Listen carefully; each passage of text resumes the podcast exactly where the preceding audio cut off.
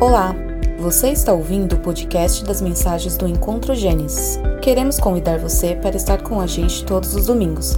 Para mais informações, acesse encontrogenesis.com.br. Centrados no Evangelho, amando Deus e amando pessoas. Boa tarde a todos. Vamos dar continuidade à,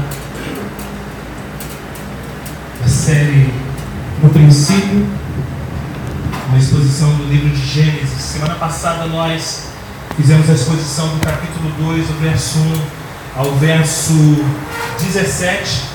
E hoje, se assim o Senhor nos permitir, vamos fazer a exposição do verso 18 ao verso 25 de Gênesis capítulo 2. Mas antes eu queria compartilhar com, com vocês, meus irmãos aqui reunidos. Quando o movimento feminista moderno começou a pegar fogo no, nos anos 60, um dos alvos maiores desse movimento foi a fé cristã e a igreja cristã.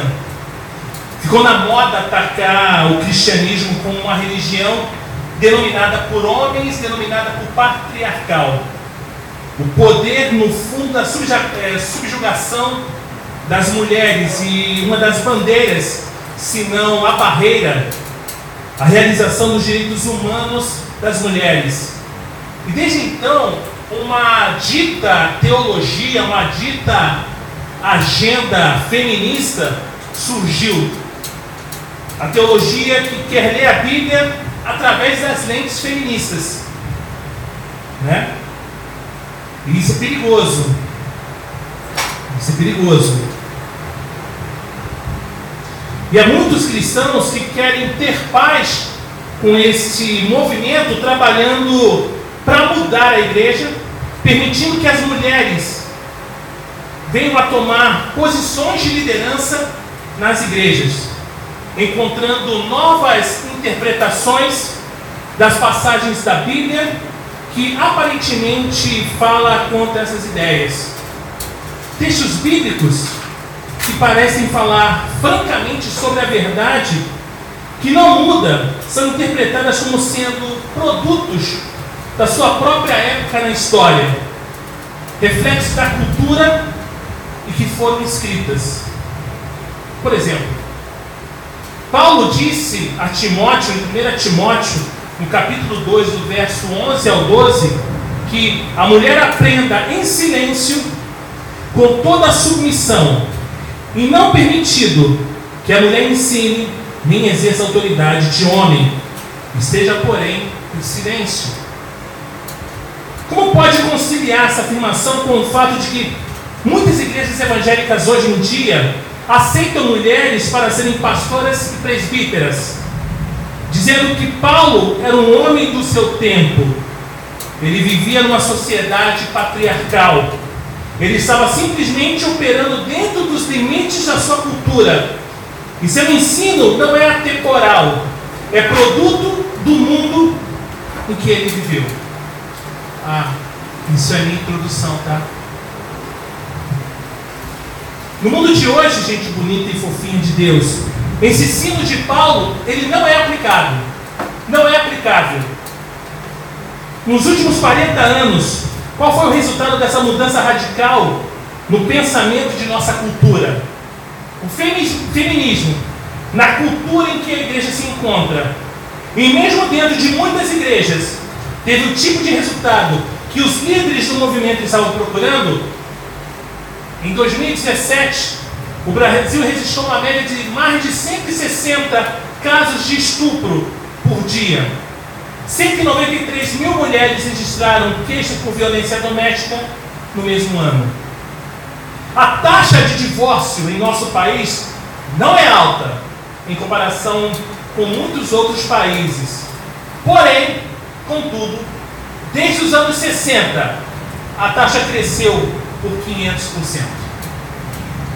Com todos os efeitos supostamente negativos que a fé cristã e a cultura cristã tinham sobre o status das mulheres ao redor do mundo, o fato é que quando as sociedades jogam fora as supostas algemas do cristianismo que vinculavam as pessoas, especialmente as mulheres, dizendo que a moralidade do cristianismo é uma forma ultrapassada de moralidade, em geral, o movimento que deveria trazer a satisfação e liberdade para as mulheres tornou as coisas muito piores para as mulheres e meninas no mundo ocidental.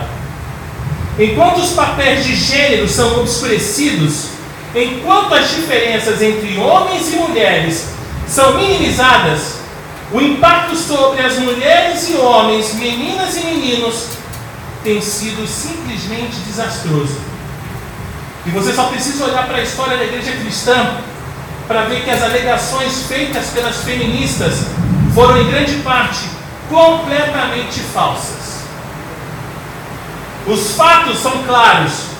Quando a igreja começou a crescer e se espalhar após o derramamento do Espírito Santo no Pentecostes, as mulheres superavam os homens em número. As mulheres eram atraídas para a igreja cristã numa taxa muito mais alta do que os homens no início. Sabemos que quando alguém chega à fé em Cristo, essa é a obra do Espírito. Deus atrai as pessoas para si, Ele chama e Ele opera a disposição e capacidade de responder a esse chamado. Mas Ele usa meios. E esses meios foram o que ele usou para atrair um grande número de mulheres para a igreja e para o relacionamento pactual com Deus, com seu povo, por meio de Cristo. Um ambiente que a igreja no Novo Testamento começou a florescer foi bem difícil para as mulheres. Os romanos praticavam infanticídio e eram especialmente as meninas que foram mortas ou abandonadas em lugares como lixões fora da cidade. E muitos desses bebês que foram deixados para morrer foram resgatados pelos cristãos. A proporção de homens para mulheres no Império Romano deixa claro, deixa bem claro isso. Havia 140 homens para cada 100 mulheres no Império Romano. Então, para onde foram todas aquelas meninas desaparecidas? O casamento foi outro fato importante para atrair mulheres para a igreja cristã. Não havia restrições de idade para o casamento de meninas. E muitas meninas, até, até mesmo meninas menores de 12 anos, foram forçadas a se casar com homens muito mais velhos. 50% das meninas cristãs não se casaram até a idade de 18, enquanto apenas um terço das meninas pagãs tiveram permissão para esperar tanto tempo por casamento. E 20% delas eram casadas antes da idade de 13 anos. E depois que elas se casaram, as meninas não cristãs tinham uma expectativa de vida muito menor do que as mulheres cristãs, por causa da alta taxa de aborto, que foi extremamente perigosa.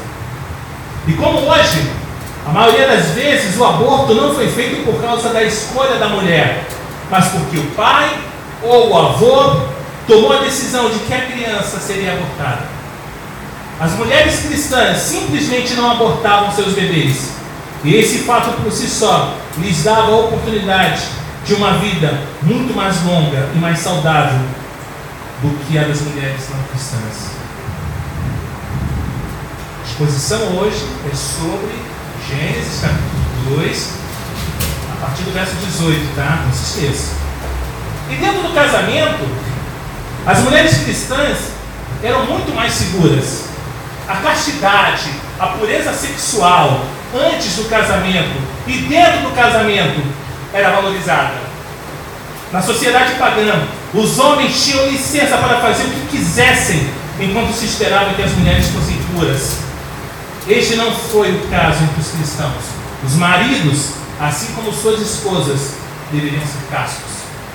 Eu poderia continuar aqui, gente bonita de Deus, e enumerar outros exemplos, inúmeros exemplos, mas eu acredito que esses, esses fatos por si só deixam claro que, longe de denegrir as mulheres escravizá-las uma cultura patriarcal dominada pelos homens. O cristianismo tirou as mulheres da cova da cultura dominante do Império Romano. E tudo isso porque a igreja baseou sua prática num firme alicerce na palavra de Deus. E a história da primeira mulher Eva e seu relacionamento com o marido Adão, desde o início, forma o alicerce do que a Escritura tem a nos ensinar sobre homens e mulheres e nosso relacionamento uns com os outros. A origem do primeiro homem e da primeira mulher estabelece as bases para o relacionamento que o nosso Criador espera que tenhamos uns com os outros. Nós viemos da mesma fonte, primeiro de tudo. Em segundo lugar, fomos criados para complementar, complementar um ao outro. E finalmente, fomos criados para viver num relacionamento de amor e comunhão diante do nosso Deus. Abram suas Bíblias em Gênesis capítulo 2, a partir do verso 18.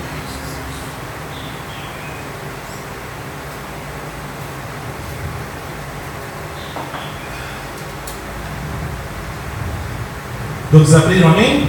Vamos ler. O Senhor Deus disse ainda: Não é bom que o homem esteja só.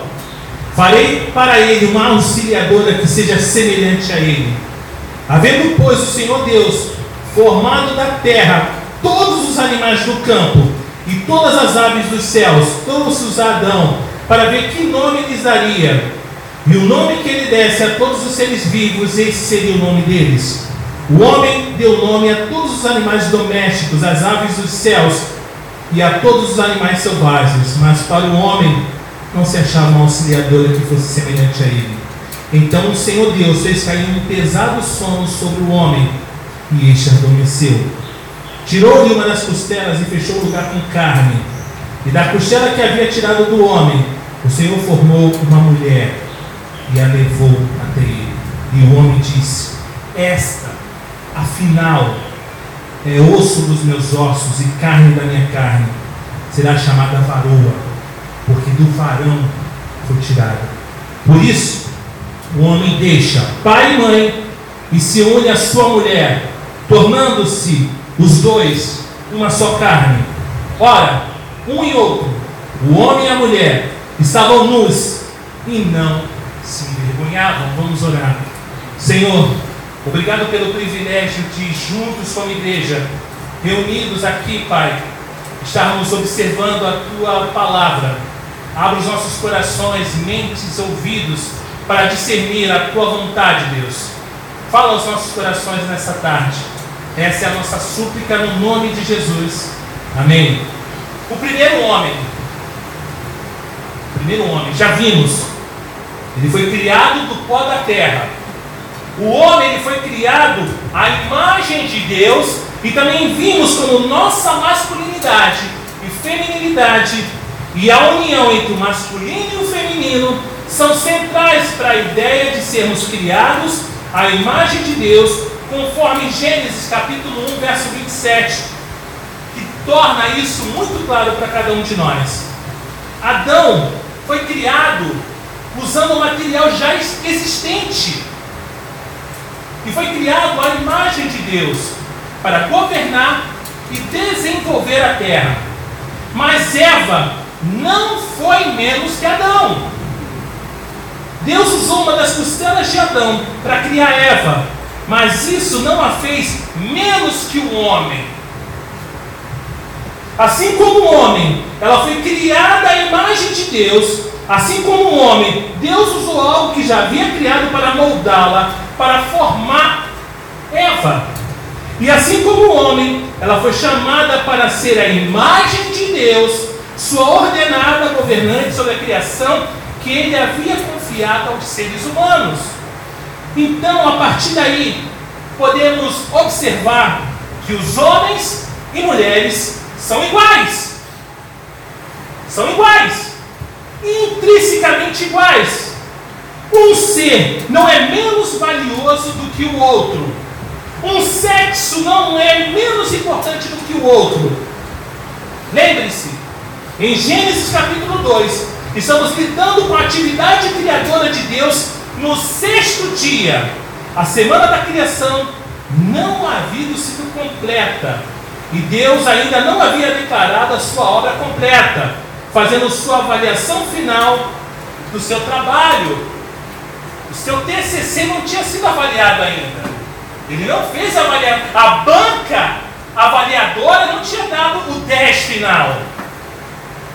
O homem havia sido criado, os animais haviam sido criados, os céus, a terra, os mares tinham se enchido de criaturas vivas. Mas tudo isso, sem aquela peça final, ainda não era muito. Em tudo que o Senhor criou, a gente observa ele falando, e o Senhor viu que era muito bom. E ele não viu uma auxiliadora para Adão. Ainda não tinha sido declarado muito bom. Até agora, quando Deus terminou o trabalho de cada dia, ele fez aquela declaração: é bom. Mas agora, aqui em Gênesis 2,18, temos exatamente o oposto. Deus viu e não era bom. Não é bom que o homem esteja só. Não era bom que o homem fique sozinho. Deus já havia trazido os animais para Adão. E num dos primeiros atos de domínio de Adão, ele mostrou sua autoridade sobre os animais, lhe dando nomes. Mas entre todos esses animais não foi encontrado nenhum que pudesse ser o companheiro perfeito, um ajudante que se adequava a ele. Não era bom. A situação não era boa porque não estava completa. O homem não estava completo sem a mulher. O trabalho de Deus estava incompleto. E a mulher é necessária para tornar tudo muito bom. Ela não era um apêndice desnecessário. Ela não era menos importante que o macho da espécie. Sua origem da costela de Adão não poderia torná-la inferior em sua própria natureza. A ordem da criação não a fez menos que o homem aos olhos de Deus. Adão não poderia tratá-la mal, porque, afinal de contas, ela foi formada de sua costela e ele foi formado do solo. Então não havia nada que ele pudesse dizer sobre nada aqui. Assim, a origem do homem e da mulher, em seu lugar original na criação, fala da nossa igualdade inerente. E isso sempre foi central para o ensino da igreja cristã, quando ela foi fiel à palavra de Deus. É quando as ideias pagãs e os remanescentes dos pensamentos filosóficos gregos são erroneamente adotados pelos cristãos que uma noção equivocada do valor de homens e mulheres surge. E isso se torna ainda mais claro no Novo Testamento gente bonita de Deus, em Cristo não há judeu nem grego, não há escravo nem livre, não há homem nem mulher, pois todos nós somos um em Cristo Jesus. Assim, temos que nossa origem nos coloca no mesmo lugar como homens e mulheres. Somos igualmente exaltados corregentes da criação de Deus, colocados num lugar de proeminência, como vice-regentes do Criador. E diante de Deus, estamos igualmente humilhados por nosso lugar como seres criados. Quer tenhamos sido feitos do pó da terra ou formados por um osso de outra criatura. Mas a história da criação de Eva também nos mostra que fomos criados para complementar um ao outro. Maridos, nossas esposas foram criadas para nos completar. Namorados, noivos, vocês vão chegar e vão entender um dia o que isso significa. Eva foi criada para ser ajudante, perfeitamente adequada para o homem tudo se encaixa, é perfeito, é perfeito. Ela não foi criada para ser escrava ou serva. Ela era ajudante, ela deveria ser um apoio ao homem para ajudá-lo no cumprimento da sua vocação.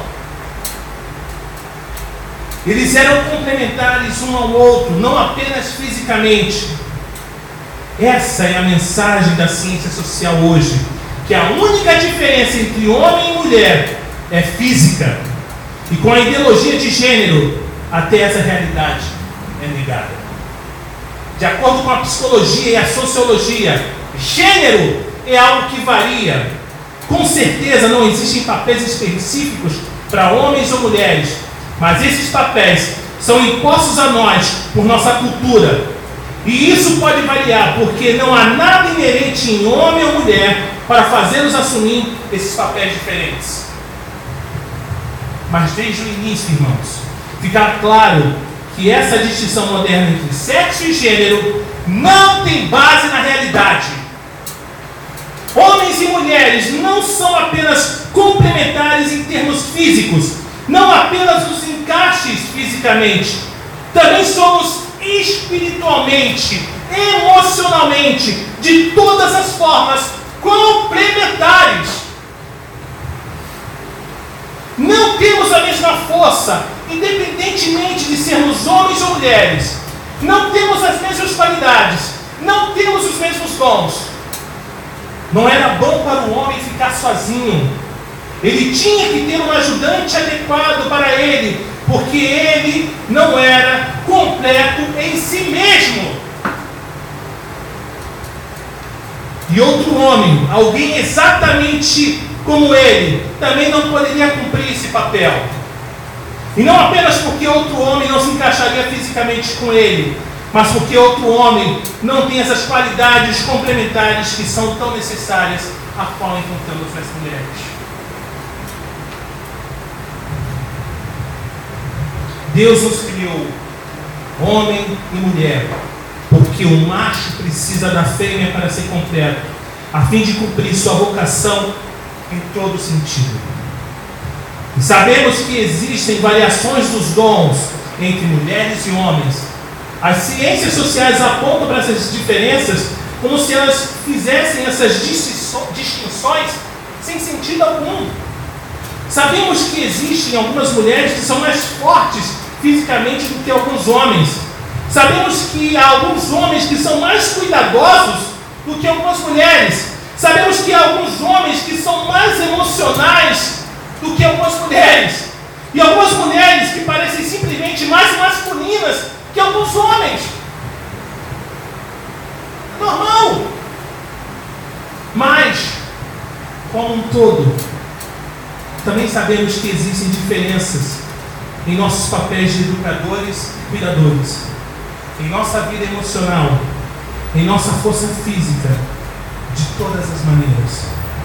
Em vez de olhar para as exceções, precisamos ver o quadro geral e celebrar as diferenças. Nos alegrar nelas, porque são o que nos torna masculinos, femininas, únicos. Elas são que nos fazem uma equipe, chamados a ser unidos no serviço ao Senhor, chamados a ser a imagem de nosso Criador em unidade. Então, irmãos, para simplificar um pouco, não somos diferentes no centro de nosso ser. Mas quando se trata de nossos papéis, nossas vocações, nossos ofícios, há diferença entre nós, sim, irmãos. O homem foi criado primeiro a mulher foi criada depois para ser ajuda, ajudante do homem. Seja qual for a relação em que estamos, há sempre um líder. E há sempre alguém que segue a liderança do outro. Por mais que as pessoas queiram destruir esse tipo de papel, querendo que todos sejam absolutamente iguais no relacionamento, sempre existe alguém que assume a liderança. Vocês estão entendendo a minha introdução, né? Isso é claro. Mesmo nas relações homossexuais, a rejeição completa dos papéis do sexo ordenados por Deus. Uma pessoa sempre assumirá a liderança. E é assim que as coisas são.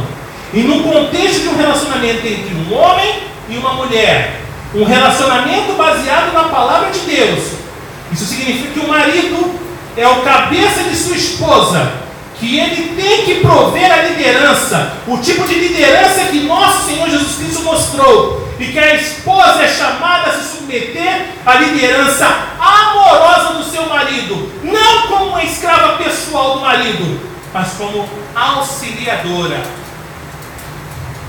Se for feito de acordo com a palavra de Deus, mantendo todas essas coisas em mente, o poder no Espírito Santo, essa ordem ordenada por Deus funciona e funciona muito bem para o benefício de todos os envolvidos. Feminismo na igreja? Nunca!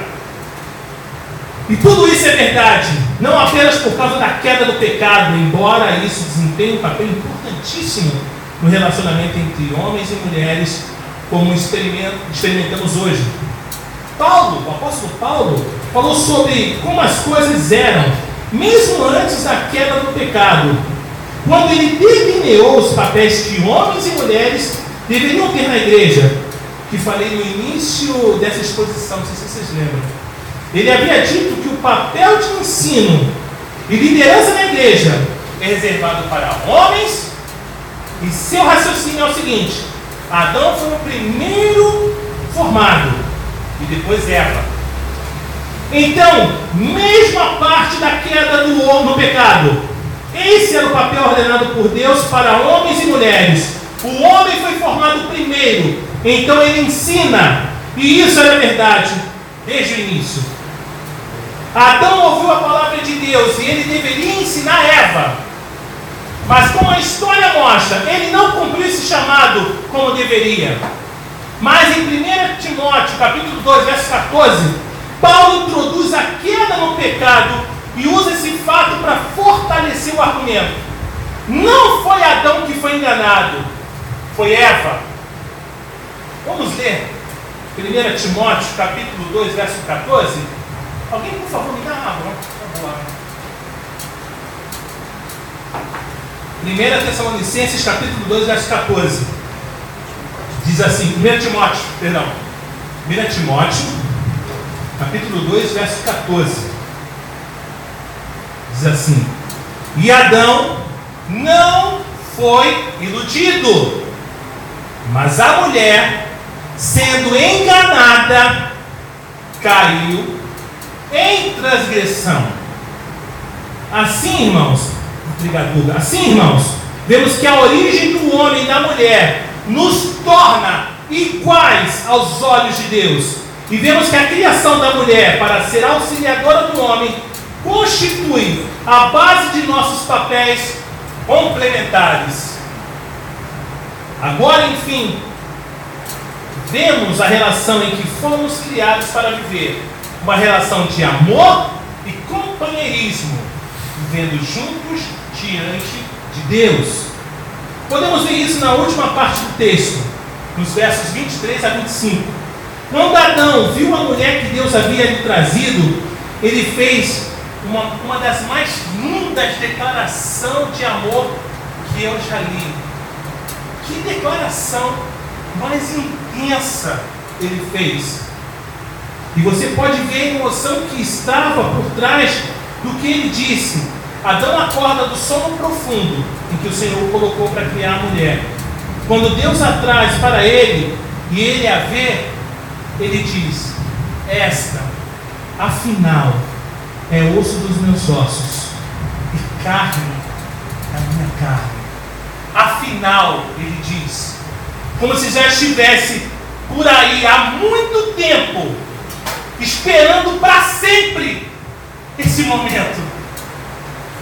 Se demais! Ele não tinha nem 24 horas, mas ele já esperava por Eva por muitos anos, por muitas eternidades. Ele esperava para sempre esse momento. Vale lembrar, irmãos, tudo isso aconteceu num único dia. Adão ainda não tinha nem 24 horas de idade. nem 24 horas, mas mesmo assim, eles estiveram esperando por esse momento por toda a sua vida. Um momento em que finalmente estaria completo. Hoje, maridos, no meu caso, no caso de Jorge, podemos dizer hoje somos completos. Com todos os desafios, com todas as lutas que vêm, hoje somos completos. Isso é maravilhoso. E ele fala da unidade que existia entre a mulher e ele. Ela era osso de seus ossos, a carne da sua carne. Eles eram um. Eles eram diferentes, únicos, indivíduos, mas estavam unidos em perfeita e santa unidade. Esse foi o primeiro casamento. E o escritor coloca sua própria explicação do casamento logo após a declaração de Adão. Por isso, o homem deixa pai e mãe e se une à sua mulher, tornando-se os dois uma só carne. Há algo na unidade entre um homem e uma mulher, a unidade física, emocional e espiritual, que somente um homem e uma mulher podem experimentar. E somente dentro dos laços do casamento, como Deus ordenou. Isso é lindo demais. Uma das mais altas vocações que Deus nos deu. Que em breve André e Luísa vão experimentar. Que Lucas vai experimentar. Que Guga vai experimentar. Isso é demais. Nos tornamos uma só carne. Unidos por Deus. Num relacionamento que nunca foi feito para ser quebrado. Porque reflete a natureza de Deus, a natureza do relacionamento entre Pai, Filho e Espírito Santo, e a natureza do relacionamento entre Deus e seu povo, entre o Senhor Jesus Cristo e a sua igreja. Este é o alicerce do casamento. Esta, esta é a beleza do casamento, o casamento real. Por isso o casamento não é algo que pode ser definido ou redefinido por qualquer cultura. Porque é assim que fomos criados. É algo verdadeiramente lindo, algo para celebrar, dom de Deus para se alegrar e encorajar. Casar? Casar para quê? Porque eu entendo que eu ainda não sou completo. Porque eu entendo que eu sou ajudante de alguém. Porque eu entendo que eu preciso levar ao encontro do verdadeiro mestre aquela a quem eu aguardo ansiosamente. Quando Cristo citou essa passagem para os seus detratores, em Mateus 19, ele estava falando para as pessoas que era, como nós, parte de um mundo caído, um mundo gravemente danificado e distorcido pelo pecado. Mas mesmo em nosso mundo pecaminoso, a história da criação da mulher e a relação entre o homem e a mulher, tal como existia antes da queda, ainda tem grande significado, um chamado e padrão muito elevado para nós.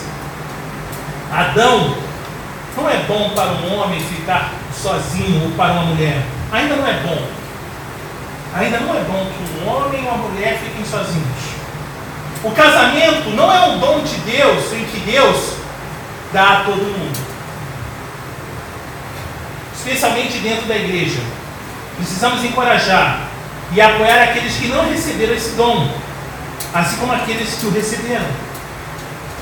O pastor Léo está dizendo que alguns não vão casar. Show. Show.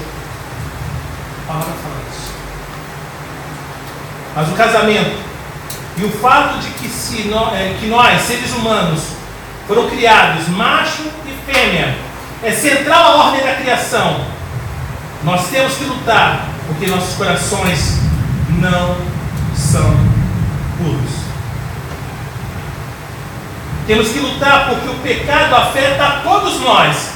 Egoísmo, egocentrismo, ganância, ódio, inveja, luxúria, Todos esses pecados nos levam a lutar como homens e mulheres viverem em relação uns com os outros. Vivemos isso ao nosso redor e dentro de nós mesmos. Somente em Cristo, irmãos, podemos construir nossos papéis, nossa vocação dada por Deus, como homens e mulheres, como meninos e meninas, como maridos e esposas e como pessoas solteiras. Somente em Cristo, com pessoas capacitadas pelo Espírito Santo, os maridos podem amar suas esposas como Cristo amou a sua igreja. Podemos dar suas vidas por causa de suas esposas. Somente em Cristo as esposas podem se submeter amorosamente aos seus maridos, como igreja, como a igreja é chamada a se submeter a Cristo. Somente em Cristo podemos viver e continuar em relacionamentos verdadeiramente amorosos. E somente em Cristo tudo isso tem algum significado. Ele torna nossos casamentos, irmãos, significativos. Ele faz com que tenhamos filhos e os criemos com significado. Ele torna a nossa solteirice significativa. Ele faz com que nosso trabalho como homens e mulheres seja significativo. Tudo o que fazemos como homens e mulheres, maridos e esposas, deve ser feito para a sua glória, para Ele e de acordo com o que Ele nos ensinou. O homem e sua mulher estavam nus e não se envergonharam. Não foi isso que nós lemos? Eles viviam em perfeita comunhão uns com os outros. E a sua nudez, irmãos, simbolizava a transparência que eles poderiam ter um com o outro. Eles não tinham que esconder nada de ninguém. Eles não tinham nada para esconder de Deus. Não havia barreira entre eles, nenhum obstáculo para a comunicação perfeita e o relacionamento perfeito. Até que veio o pecado. Cristo, por seu sacrifício, tornou possível para nós, como seu povo, esperar o dia em que isso ocorrerá novamente. Assim, enquanto aguardamos ansiosamente por esse dia, nosso chamado é, antes de tudo, uma fé viva, ativa e obediente no Senhor. O propósito dessa mensagem, irmãos, não é que os maridos precisam se esforçar mais para serem bons maridos, que as mulheres precisam trabalhar mais para serem boas esposas. A mensagem central é que todos nós, homens e mulheres, casados e solteiros, namorados e namoradas, noivos e noivas, precisam se submeter e confiar plenamente em Deus. Dessa confiança, daquela obediência que foi da nossa fé, operada pelo Espírito Santo dentro de cada um de nós, podemos então cumprir os papéis que o Criador nos deu quando nos criou, homem e mulher. Nós falharemos, vamos tropeçar, mas quando vivemos para o Senhor para a Sua glória, podemos ter a certeza de que Ele nos dará o que precisamos para viver nossa fé em nossos casamentos, como pessoas solteiras, jovens, meninos e meninas. Tudo para Ele, para a sua glória. Que Deus nos bendiga.